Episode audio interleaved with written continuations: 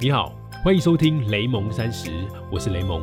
雷蒙三十和你分享我和柚子的艺人公司故事，以及如何升级你的工作效率和生活品质，帮你找回你对于生活的掌握感。你知道吗？我们的三十岁除了朝九晚五，还有另外一种打开的方式。我是雷蒙，你的生活黑客教练。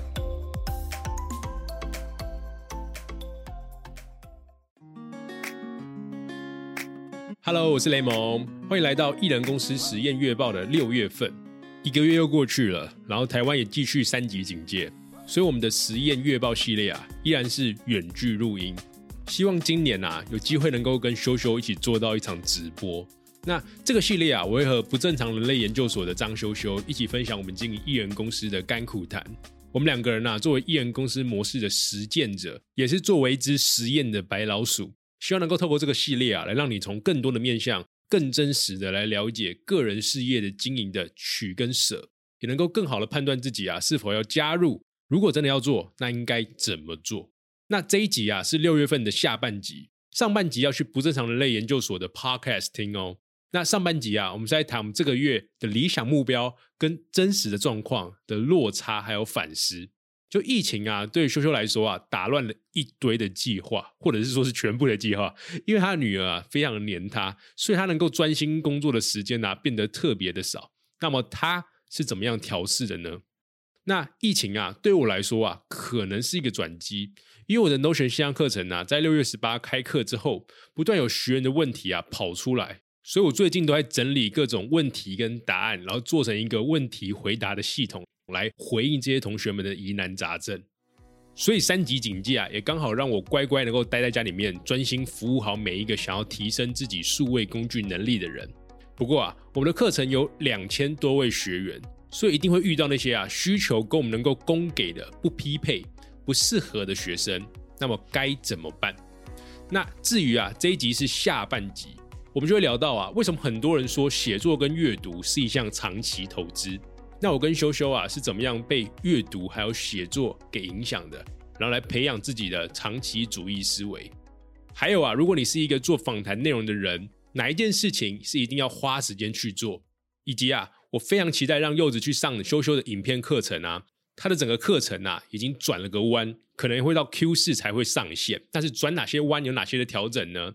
这一集后面会跟大家分享到。好，话不多说，准备好了吗？我们要开始喽！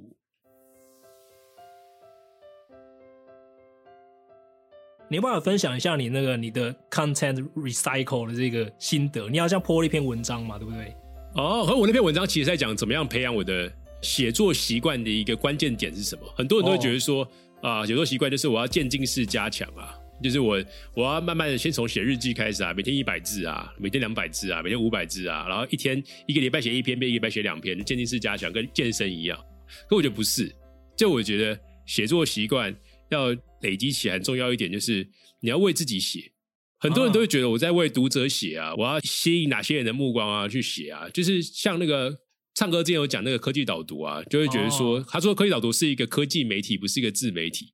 就是他会说，他都在写科技的东西，要帮人家做研究。可是大家会知道他的内容写的很好，就是科技导读很棒棒。可是大家可能会忘记是周清华写的，其实没有太多他的人味。对对对，这是比较可惜的。所以你做久的时候，你有点疲乏，因为你你就是变成是我一年都在写专业文章，可是你没有自己的生活进去的时候，就比较难够持续。因为我觉得人。一部分还是为自己而活的，所以你要把你自己的生活加进去的时候，它其实是一个让你不要那么的紧绷，你的弹性的是可以拉回来一点点。对，所以我觉得像我自己的电子报，我都有跟我读者讲，就是我里面就会放一些我生活中发现的事情，因为我觉得你要了解一个人他之所以做哪些的决策判断，那绝对是从他的背景、他的生活出发。就是你如果忽略掉了这生活这个部分，其实都太表面了。就是你没有办法看到这个人内心的那些纠结啊，或是没有办法看到那个人内心的一些取舍。所以，我我们做这个节目也是这样，就是做这个艺人公司十月报也是一样，很多很多的生活。所以你会发现，其实我们两个就是也很一般人。那一定会有一般人的一些困顿，一般人的一些生理上的一些状况，可能是啊最近都没睡觉，然后就很累啊什么之类的。所以这些都会发生。所以你就会发现说，当他的生活的重合度跟你越高的时候，这个人的方法你才可以。更能使用，因为很多人讲说啊，我要看，就像比尔盖茨每年都会讲说，我要一年要读三十本书啊，比尔盖茨念三十本书出来，靠，你又不是比尔盖茨，所以就是他念三十本书，你当然有参考，你 当然有参考价值，可是他的生活跟你差太远了，所以你可能看了他三十本书，你什么都没有收获，这也是更大比例的。因为人家的那个高度，他平常在处理事情的管理啊，或是整个在做决策的那个思想的范围，跟我们是完全不一样的。所以他选择出一定有他的理由。可是跟我们来说，可能跟一个大学生来说，可能就不这么适合，因为你跟他的生活差太远。对，这是我的一个个人见解啊。嗯，没错，没错，没错。对，我回到你刚刚讲那个，你刚刚那个比较重要，就是你怎么样记录当下那些感受。你写书跟你当时去东欧那个时候差多久啊？大概一年多，因为我是二零一四年的，就是这个时候，七年前的这个时候，我刚好昨天那个脸书的那个回忆 memories 又跳出来，我被爱沙尼亚的那个记者访问，就是在七年前的昨天，他来访问我，说：“哎，你为什么会来这边啊？你从哪里来啊？你要不要为我们唱一首台湾歌啊？”然后我在那边唱《用成给他，就七年前的今天，真的是很巧，来到台北车站。对，然后我就唱台语歌，他们也听不懂嘛，但是他们就跟着我一起随着旋律摇摆啊，帮我和声。我那个我真的觉得是我整趟旅程最难忘的回忆。回到你刚刚的问题，我怎么有办法写下来这么巨细靡遗？那是因为我第一个印象太深了。其实我当时真的没有做，我当时没有写日记，所以当时发生的事情。我挨的，我只有拍照片起来。再来就是，它是在我脑子里面，就是磨下了这难以忘怀的这个印象，印象实在太深了。所以我写出来的东西，绝对都是经过时间淬炼的。就那些无关紧要的小事情，我不会放进来。那我会放进来的，都是第一个有照片，第二个就是那印象实在太深了。所以为什么我的故事，我觉得我写的还不错，是因为这都是真的，我觉得我很有感觉、很有感觉的故事。我还被编辑砍了两万字诶，我那个一本书写完十四万字，然后被他砍了两万字，剩十二万。他昨天就要跟我聊天，他本来想叫我多写一些柏林，写一些巴黎，因为这两个地方大家比较知道啊，耳熟能详。对，大家可能会想要看我在巴黎跟柏林发生什么事情，但是我在柏林就是一直去看博物馆。我在巴黎就是一直干掉巴黎是多么乱、多么脏乱的一个地方，就很不爽。所以你硬要叫我写那些地方，我写不出好故事。所以我就把那个，就后来巴黎、德国、柏林那些地方，我全部都是用图片就带过去，就一张图，然后下面有一些图说跟大家说我在巴黎、在德国遇到了什么事情，就这样带过。但是真正真正的故事，波罗的海三国就占了我欧洲篇的一半，一大半。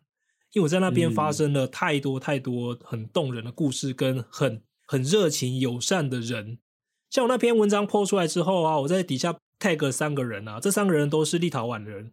那当时就是他们把我捡回家，然后我在他们家那边住了一个礼拜，就真的是对我这趟整趟环游世界的旅程就起到了一个转泪点的一个功能。这样，那要怎么去写？我觉得对我来说，哈。这个是我的，算是我最引以为傲的能力吧。因为我从小就对写出大家会想要一直看，然后有一些细节又不会太就是太繁杂，会写出一个这样子让人家想看的故事。这个是我一直以来引以为傲的一个技能啊。那怎么从什么时候开始的？应该是从国中的时候我就发现我有这样一个技能。国中老师这个太令人嫉妒了吧？天哪！那这个为什么？其实我有去想，说我到底这个技能是怎么练的？对，套路是什么？方法是什么？就是阅读、看故事。因为你看故事看久了，你就知道我要怎么写一个好故事啊。因为你故事书看多了，你就知道什么是写烂的故事，会让你看不下去的故事；什么是会让你就是爱不释手，一直想看下去的故事。那我觉得真的就是从阅读开始做，然后开始你会想要去写东西，把你的一些感受啊，把你遇到的事情写出来。那你既然讲到这点，我就要来再来宣传一下我的一个 其中的一个 podcast，就是我最近这个月啊，应该说最近这一两个月一直在做一件事情，我好像没有跟你比较详细的说过。我说我在重整我的个人网页，我知道，我知道。然后我有把我那个一个，我把我那个 podcast 单集的那种网页的那个 template 丢给你嘛，你跟我说，哎，已经有一些那个 branding 的这种感觉出现了。对啊。其实我想做的事情是，我要把我每一个 podcast。的单集变成一个人物故事，那这个人物故事有他的他这个人物的来龙去脉，他如何变得这么不正常的这个过程，嗯加上他的一些图，加上 podcast，加上 YouTube 影片，全部都在一个 page 里面。我的目的很简单，我要攻占这所有人的关键字，就是 就是只有打侯志勋，对不对？我这一个访问过你的这个单集前三面会在第一页就好，不要说前三，前三的话太 太看不起你了，对不对？第一名一定是你的网页嘛，对不对？前对三啊对啊，前三太看不起你了。我只要是他这个搜寻这个人物的第一页就好，只要在第一页。其实我现在已经达到很多，已经有很多个人已经达到，因为有些人他在网络上的曝光没那么多嘛，所以你是你搜寻他的时候，我那个单集的网页就会在第一个前三个，这是真的。还有像搜寻唱歌好了，我们都很熟悉的唱歌余为唱，我访问他的那个 YouTube 影片就会出现在第一页。所以嗯当我这件事情做了很久之后，我可能访问一两百个台湾的这些不正常人的时候，你很难不知道我这个节目的存在，你知道吗？因为你你怎么查都会就看怎么第一页就是这个不正常人类研究所，然后你就会想点进去看。那、你觉得我的内容不错的话，你就会继续听其他的。所以这个是我的一个，我现在 promote 这个我 podcast 最好的一个策略。但其实这个要花很多时间去把这个 build 起来。那我最近就整理到一个，我觉得到现在为止我很很引以为傲的一个访谈，就是访问林依晨老师。你知道他吗？我不知道，我不知道他就是在啊，我好像是一个，好像是一个，就是他好像加我脸书好友，我记得真的假的是哪个？是体制内的老师，我记得，对对对对，但他推对，广阅是国小的吗？对对，他是在彰化的嗯彰化的一个偏乡，叫圆斗国小吧的一个老师，嗯他好厉害。因为我在重整这些网页的时候啊，我会再把这个人从头到尾的脉络再整理一遍，所以是花蛮多时间的。嗯嗯，然后这个老师，我又把我当时访问他的 podcast 重听一次，而听得好感动。他就是为什么他要推广阅读？因为阅读就是理解所有，不管所有科目。你在学校你要考试考好，你数学想要考好，你自然想要考好，你一定得阅读。因为如果当你连题目都看不懂的时候，你遑论解题。对，就是那种有没有？之那种以前大家都做过那种数学题啊，就是很奇怪那种，你连题目都看不懂，你怎么去算啊？所以这些是他当时在偏乡在推阅读的时候，一开始遇到超多困扰，因为家长们都很不解啊，不理解说你为什么要叫大家来看这些课外书？你为什么不花这些时间让他多写一张测验卷？对，写测验卷你写多了，考试成绩一定会对，一定会越好啊。但是林依晨老师他深深的理解到，阅读这件事情对小朋友，尤其是小学中年级的小朋友来说，多么的重要。这个黄金时期，如果你没有把阅读能力培养起来，黄金时期过了就是过了。所以他觉得嗯他没办法在知道这件事情的情况下，还去做违背自己良心的事情，所以他硬着头皮，你知道吗？那个家长说要来学校打他，他被校长约去喝咖啡，把一年份的咖啡全部喝完，他还是坚持下去。所以短短的一个学期之、之后，就看到成效了。我觉得他相当了不起。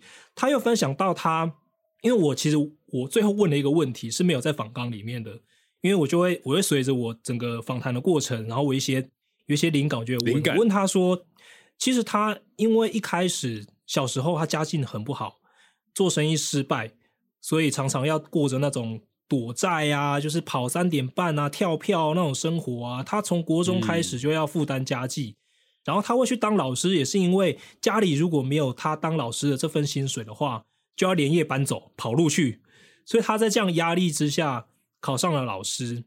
我就问他说：“你有什么怎么有办法在以前那种很短视，就是也不是很短视，就是要马上看到成果的这种生活环境跟情况下，转换成到他到现在，他一直在讲的一件事情，就是时间的重要性，时间的复利啊会带来的礼物。我问他怎么转换的，他说：嗯写作、阅读跟写作是他的救赎。为什么？因为他在二零零七年开始写部落格，当时写入部落格的初衷其实很简单，因为他要发泄一下心情，因为他这些东西不写出来，真的哦，那个积在心里面很难过，写出来算是一种疗愈。但是随着他写，然后分享他代班、他的教学心得之后，自己有抒发到，然后他的读者收到很多帮助，然后写信给他，给他一些正回馈，让他就这样一直写写写写下去。他写了十年之后，他回过头来看看当时的自己，第一个看看自己的初衷有没有跑掉，然后他检视一下现在自己的状况，诶，发发现怎么现在在讲的跟十年前讲的还是一样，所以他很欣慰。再来就是他因为看到这样子的成长轨迹，他能够预测到他十年之后会变得什么样子。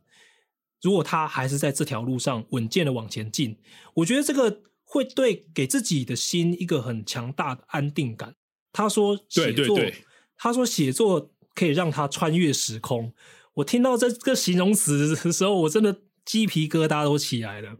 就你真的，你唯有把自己当下的这些，你的点点滴滴，你的所作所为，你的一些想法，你把它写下来。它里面就有一句，他是讲到，就最浅最浅的墨迹。都可以比那个就是最强最强的记忆还强。我忘了他原话是怎么讲，就是你写下来绝对比你的你引以为傲的记忆力还强啊。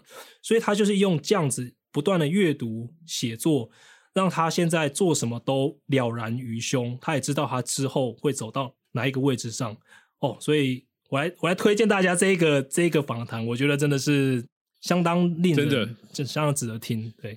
透过写作跟阅读，你可以发现很多事情没有真正的过去，因为我们记忆其实不靠谱。就你你真的记录下来的时候，你才会属于你。而且你过段时间回去看的时候，你会发现你，哎，如果还在这条路上走，你对于你的短视经历这件事情就不会这么的执着，嗯，而是你会放比较释怀一点，就是该到的总会到的，对，因为我们还在这个路上。而且我觉得刚刚回顾一下刚刚秋秋讲的一点啊，就是如果是做这种访谈类型的内容的人啊。绝对要好好经营你每个访谈人的关键字，这真的太重要。因为你做一个集访谈，其实成本不低呀。所以，既然你都访谈这个人，一定这个人很特别啊，对你的个人品牌，或是对你的相信的这个价值，是一定有相关的共鸣的。所以，会来搜寻他的人，基本上对你就是有意思的人，嗯，对吧？因为你们，你不可能去访谈一个你的大对手，就是我们，我现在可还做不到啦。就中国的节目叫十三幺。啊，许知远，我知道，许志呃，我看我 我有听他访问那个谁啊，那个谁垂直垂直手机的创办人，那个叫谁？罗永浩，罗永浩，对。对，蛮蛮应该呛起来吧？反正就是许许知远就是一个文人，他就是很讨厌各种新时代的像娱乐，像是一些脱口秀，像是一些把知识当做产品来卖，所以他很讨厌罗振宇。所以 他就是他就是各种讨厌这些人，他就去做一个访谈节目，就访谈这些人，访谈他最讨厌的人。就这个，我觉得勇气十足。就我要给他就是敬佩，因为他每一集都被网友骂到不行，因为他访谈都是这个网络时代最红的人，所以网络上会看节目的都是网路人。然后他对他直接一讲就说，我就是最讨厌、最鄙视这些网路人，因为他们就是知识的浅薄。我就觉得哇，这个人真的是太猛了。然后，就他访谈全部都是他他讨厌的人。可是我觉得我们一般的。像我们这种一般的创作者，因为许志远他是一个已经有社会地位的人，嗯，他有知名度，所以他可以这样做，对吧？所以，我们像我们这种还没有知名度，绝对是访谈，就是我们认为很棒的，想要学习的对象。所以，你一定要经营这个关键字，当大家搜寻这个关键字的时候，会找到你，对吧？我现在目前访谈的基本上几个五六个都有在第一页，觉得这个我也是唉，蛮欣慰的，因为因为我们因为我们都会写一篇文章啊，我们都会写一篇文章，对对对，所以我就要继续加油。对啊，我觉得你的网站真的做得很好，哎，我今年。为什么一直迟迟还没有继续拍 YouTube 影片的原因，就是说我真的很想把我的家先整修好，之后我生新的内容，我才有地方去放它，然后让大家找到的时候会觉得，哎，这个人是很认真在在做事情的，然后会想要来来来发了我在干些什么，所以我就哦，这个真的花了我太多时间，我来看一下我这个时间太多了啦，花花太多时间了。我我本来是 Q 三要做，然后我现在没有时间做。我可能要移到 Q 四，或是明年的 Q one 等等。这个网站真的是，因为一般人都外包，就我们这种人在硬干，就是 自己自己自己干，真的是。可是外包真的超贵，我当时就有问了一些，然后如果我要重新架一个，就要二三十万哇。然后我都觉得说，因为很多东西我我们会有自己的要求，就是我觉得我们那种对于自由度要制定化这种东西，其实很要求。我们为什么喜欢 Notion，就是因为它可以。自由拼装，对，没错，没错，对啊。那如果我给别人做的话，他基本上就是写死的，我就没有办法再调了，对啊，我就觉得，好吧，我思考一下，就很纠结。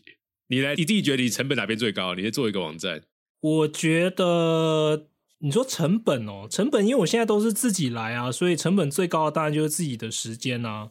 就好像我刚刚说我把我所有 podcast 的单集重整这件事情呢，我到现在已经花了一百二十颗番茄，所以换算成时间的话，大概就是六十个小时。我花两个月，一个月平均三十个小时，等于说一个礼拜大概花个大概七八个小时。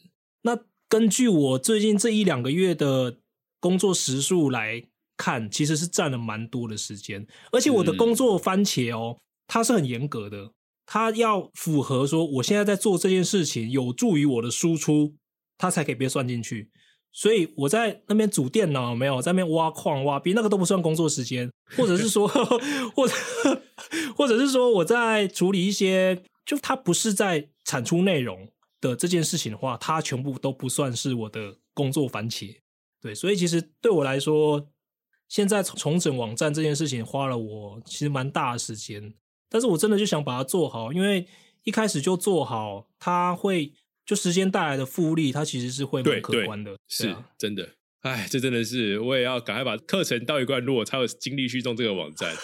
我真的没有办法，就是千手观音，一下子一直手动课程，一下子用训练，一下子用网站，一下用 Park。所以我们现在这个 Park 第三季真的是完全都还没有讨论什么时候要付出，完全连进入讨论阶段都没有。我们就是放在那个追踪的清单，就是要讨论《雷蒙三十》第三季的做法。这个内容是空白的，没关系啊，反正一件事一件事情就按部就班来啊，一定会轮到的嘛。如果说它真的是重要的事情，对你来说很重要的事情，它一定会轮到的。然后就好像我一开始有讲的，真的计划赶不上变化了，也不用硬规定自己说这个月要做到，然后没做到就觉得自己很逊什么的，其实也没必要，反正就尽力尽力喽。嗯，好，来讲一下你下个月的计划吧。好。我下个月计划哈，我第一件事情要做的是，我要把我的 YouTube 终于要重新开张了，因为我觉得上半年都过了，哎，下个月就是就是 H two 嘞，是下半年了嘞，哦，是时间过很快，H two 来临了，对我就真的要把我的 YouTube 频道重新开张。那重新开张其实有一个很重大的目的是，它跟我接下来的。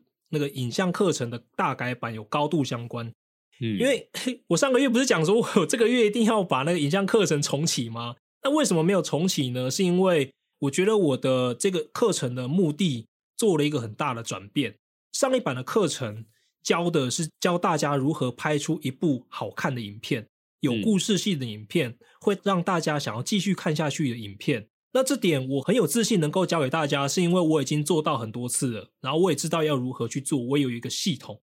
但是后来我发现，绝大部分学生都给我十分的满分哦，他们都觉得哇，这个课程真的让他学到很多东西。但是我在观察，几乎没有人继续经，就是让他的频道持续的经营下去，没有。嗯。但是我的初衷是想要让大家经由做影片。来经营自己的 YouTube 频道，然后借由这个 YouTube 频道经营自己的，不管是公司的品牌，或者是你个人品牌，进而帮你的提供了服务或产品带生意进来。这个是我觉得每一个经营 YouTube 频道的一个目的嘛。我想要赚钱，不管是 YouTube 广告收益，或者是说它可以帮你的服务或是东西带生意进来。所以我就在想说，我之前的那个课程目标可能要改，因为大家是想要经营频道。大家是不是想要拍片？就那个那个之前一个很大家都知道那个比喻嘛？我知道墙上有个洞，我不是要电钻。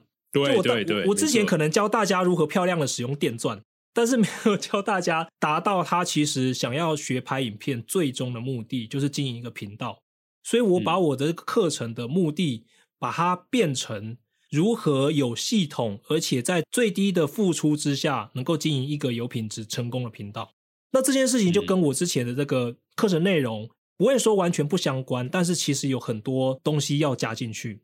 嗯，所以我就接下来我要用我经营 YouTube 频道的这几个月的时间，我来测试我这一套系统，因为我知道要怎么做，但是我还没有测试的很成功。就是我知道这套系统，但是我还没有一个 proven record。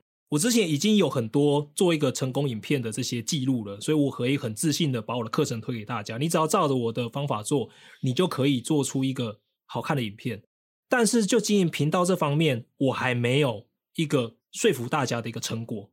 嗯嗯，因为我现在的频道也是 影片就很久才更新一次啊，那 订阅数现在也都少少的啊。虽然它最近又持续增加，因为我的一些教学影片开始帮到大家了，对，所以我订阅数就持续增加。即便我都没有再发布新的影片，所以我就很想要把我这套系统，经过我接下来三个月整整三个月的测试之后，我再把我新的改版的影像课程推给大家。对，所以我接下来一个月。要做的事情就是我的 YouTube 频道会重启，我会开始在拍影片，然后我要用 Q 三的整整整 Q 三的时间来测试这个系统。我会用 Notion 来记录影像发布的这个，不管是流程啊、workflow 啊、跟排程啊，跟你去记录分项的这些时间啊，我全部 run 一遍，我就可以很有自信的跟大家说，你只要用我这套流程、这套工作系统，你要花多少时间？你要买什么样的器材，甚至你只要用手边的器材，你就可以经营一个成功的 YouTube 频道，而且不用花你太多的时间精力。这个是我想要在我的下一个改版的课程教给大家的事情。我觉得这应该是大家要真的，这听起来会更吸引人，因为我觉得第一个版本比较像是我跟大家讲怎么样做一个好的影片嘛，所以大家可能学会的时候啊，它的终点会变成是，那我是要去接案嘛，嗯。对，因为我就很会拍影片，那我就讲，可是大家可能来报你的课，不是为了这个目的，因为大家可能是更想要进自己的对一个 channel，对啊，所以我觉得你后面加了一个怎么样经营自己频道这个 workflow 跟这个 system，就这个系统，觉得很好的就帮助大家，因为就变成是这个课程的最终导向多了一种商业感。可是我觉得这种经营商业感，我觉得是现在这个时代。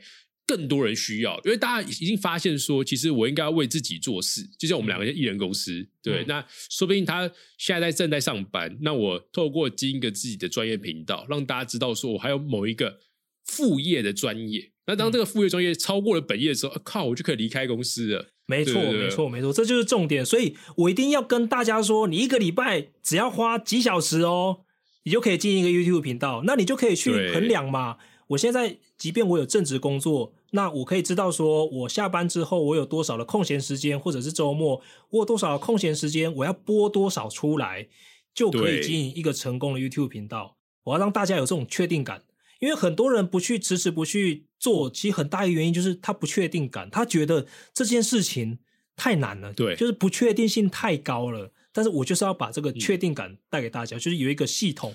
我的目标是说，你就是你结业之后。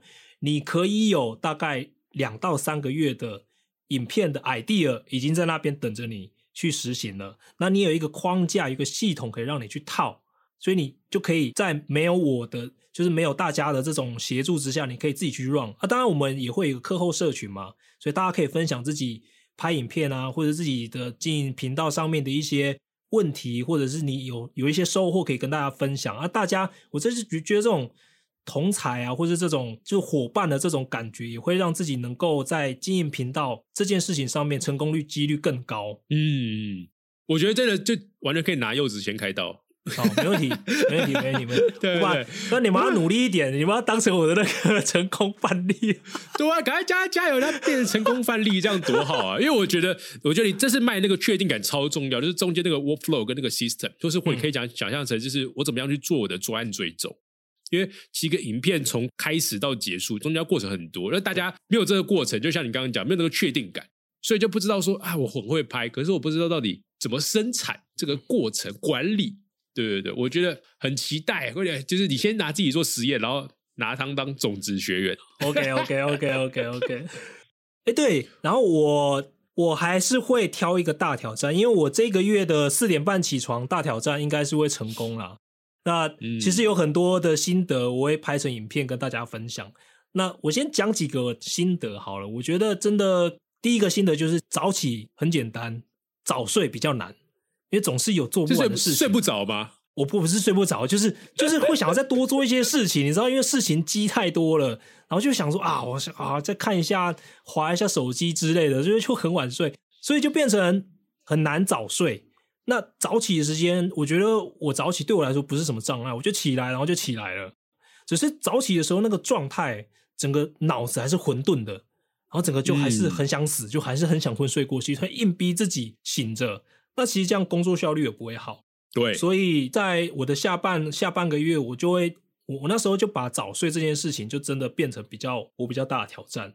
那再来睡眠不足这件事情，其实对我的身体也产生了一些蛮大的影响你。说，你说因为，我自己有在家里做重训嘛，然后像深蹲啊，然后去举一些哑铃啊，就我就发发觉在月中的时候，我的酸痛好不了，而且更严重。哦，大家知道，如果说你有在重训的话，睡眠是修补你肌肉的最重要、最重要的步骤。如果你没有睡饱，你真的你那肌肉没办法修补啊。所以我就一阵子哦，真的我也没干嘛，然后走路这样一摆一摆的，我想说，哇靠，怎么了？就想想应该是没睡饱的关系，就是没有休息好，这样。所以我下一个月会再想一个挑战，就是我想要可能要培养的一个好习惯，我再来挑战。我现在还在想啊，有人留言跟我说要不要来试试看，呃，好像我自己讲的吧，就是不用手机一个月到底会发生什么事情？这样，我真的很想一个月好难哦，太久了吧？我觉得一个礼拜就很棒了。我觉得，我之前我推荐一个那个 B 站的一个就是影片创作者叫何同学嘛，他就有做过一个，就是我一个礼拜、两个礼拜不用手机，然后他整个拍下来，我觉得他拍的很好。嗯后面还有一个哲学的思想，对，因为我在上一个月实行的那个社群戒断啊，社群排毒之后，我的确发觉我去想要开 FB、开 PTT 的这种欲望减少了。那其实这个对我这次的早起挑战有很大的帮助，因为如果我还是对社群过度依赖的话，我早起也是在那边划手机而已啊。所以我觉得这个循序渐进还不错。我现在对 FB、对 PTT 的依赖已经减少了，但是我对 Reddit 对那个 Twitter 的依赖变大，你知道吗？我就每次在那边滑 Reddit，在那边在滑 Twitter，很哪招哪招？所以我想说，真的要壮士断腕的话，就把手机就把它丢掉，我就没办法滑了。这样这样应该 还有一个礼拜的时间，我来决定一下下个礼拜要做什么挑战。反正我就每个月都做一个三十天大挑战。到了今年年底之后，我就变成一个不一样的人了，耶！挺好的，挺好的。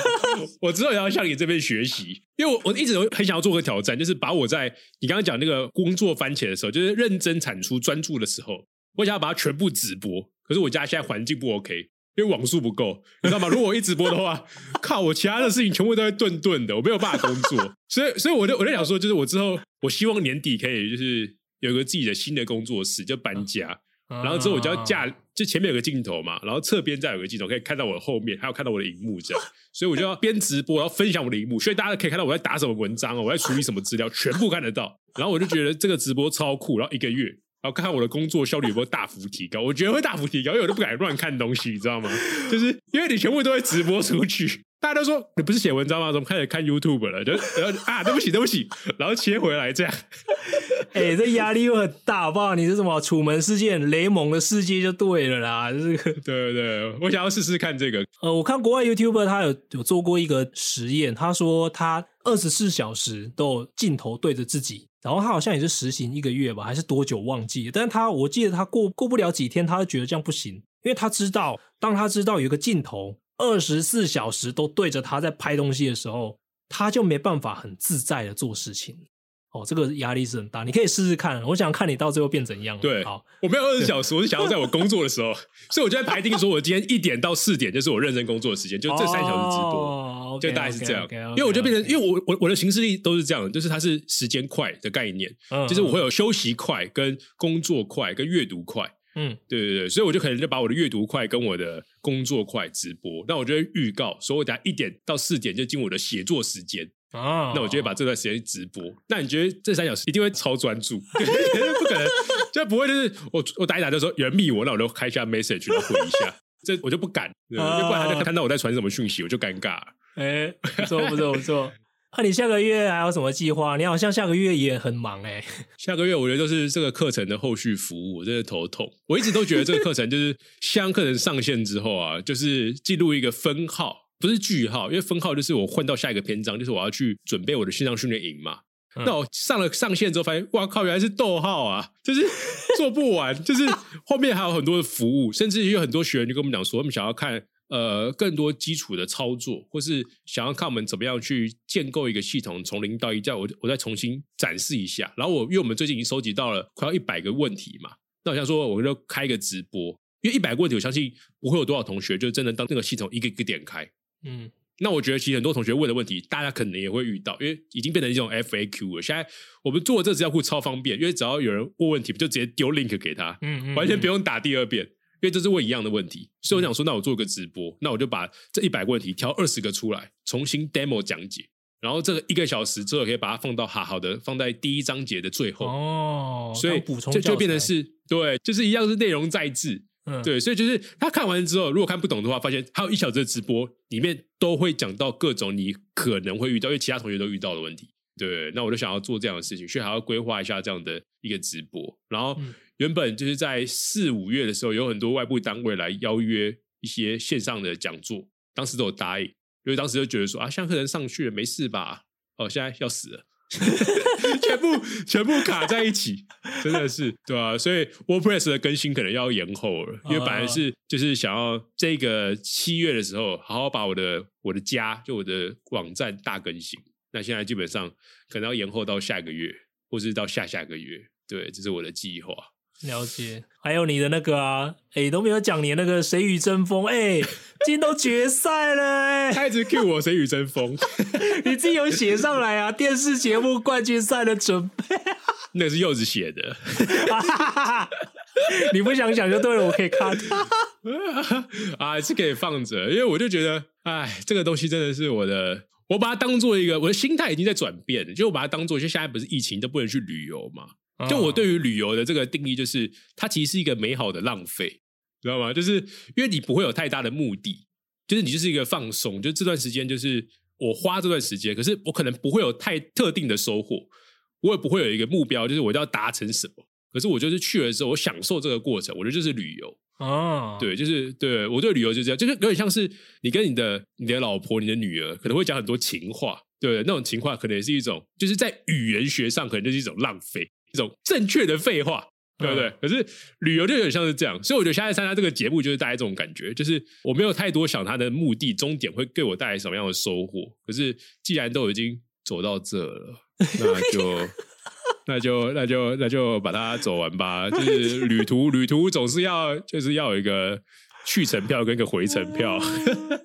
听起来有点无奈，好笑哦。因为，因为他真的花有太多时间准备，因为很多正事都会被他卡到。因为我的人生，你一定会有一个优先顺序，你不可能什么都拿，对吧？你什么都拿，什么都做不好。然后，谁与争锋对我来说，就是一个一个人在上台讲一个你自己已经准备好的，而且你还不能跟别人互动，就是你就是一直讲，一直讲。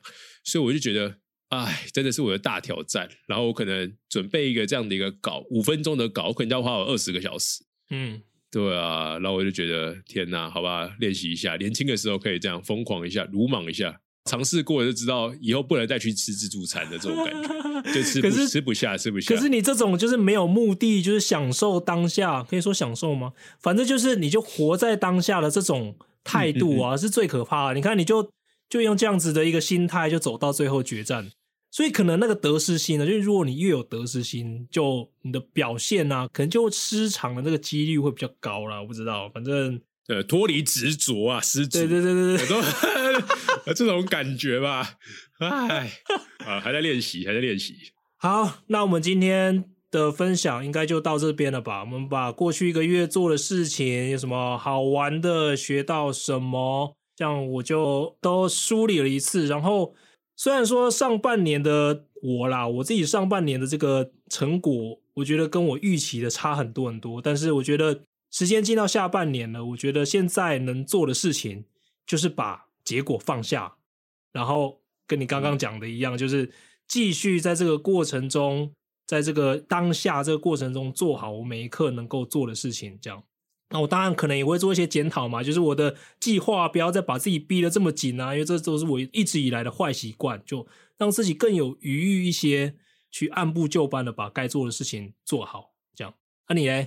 我觉得就上半年虽然有很多的一些，如果以数字上的表现，真的有点超乎意外啊。就当时没有觉得 Notion 可以卖这么多人，对啊，可是可是可对啊，可是你卖那么多人的时候，其实就是另外一种压力的来了，因为有责任，你会发现有这么多人来的时候，这些。可能原本不是你的客群的比例就会放大，对吧？因为你的母数放大了，而这些人还是上你的课，还是你的客人啊，还是你的用户啊，所以你还是要想办法去跟他们对话，跟他们照顾，对吧？所以我觉得这是虽然说有好处，可是这好处相对于带来了另外一种压力。那我现在也在想办法去怎么样处理这件事情。然后因为有太多的变化，所以有很多原本的计划跟你一样，就是没有办法如期的完成它，那就没办法延后啊，就有比较看清这个现象，然后延后，然后调整自己生活的步调。所以我觉得疫情或许也是一个对我来说算一个不好，也是一个转机啦，因为我就不能办法出去玩。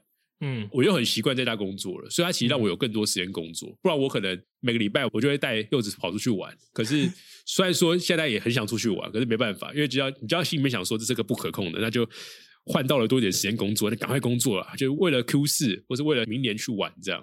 我们的自己的心态也要调整。嗯，好，这是我们六月份的实验月报，希望我们下个月再见，跟大家分享更多的有趣跟挣扎的事情。对，那我们就二零一二年的下半年再见喽。耶、拜拜下次再见，拜拜。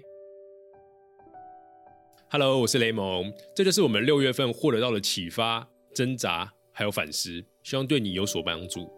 那我和柚子啊，现在还不知道雷蒙三十的第三季到底什么时候可以回归，毕竟 Podcast 做每一集的时间成本都挺高的，像是这一集啊，就大约要花我们总共五个小时左右才能够产出。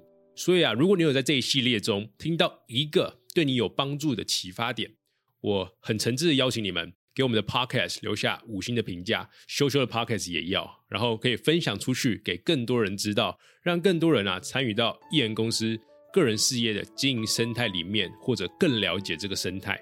那我们可以一起实践我们想要的理想生活，打造这个新时代的工作还有生活模式。那我们路上见。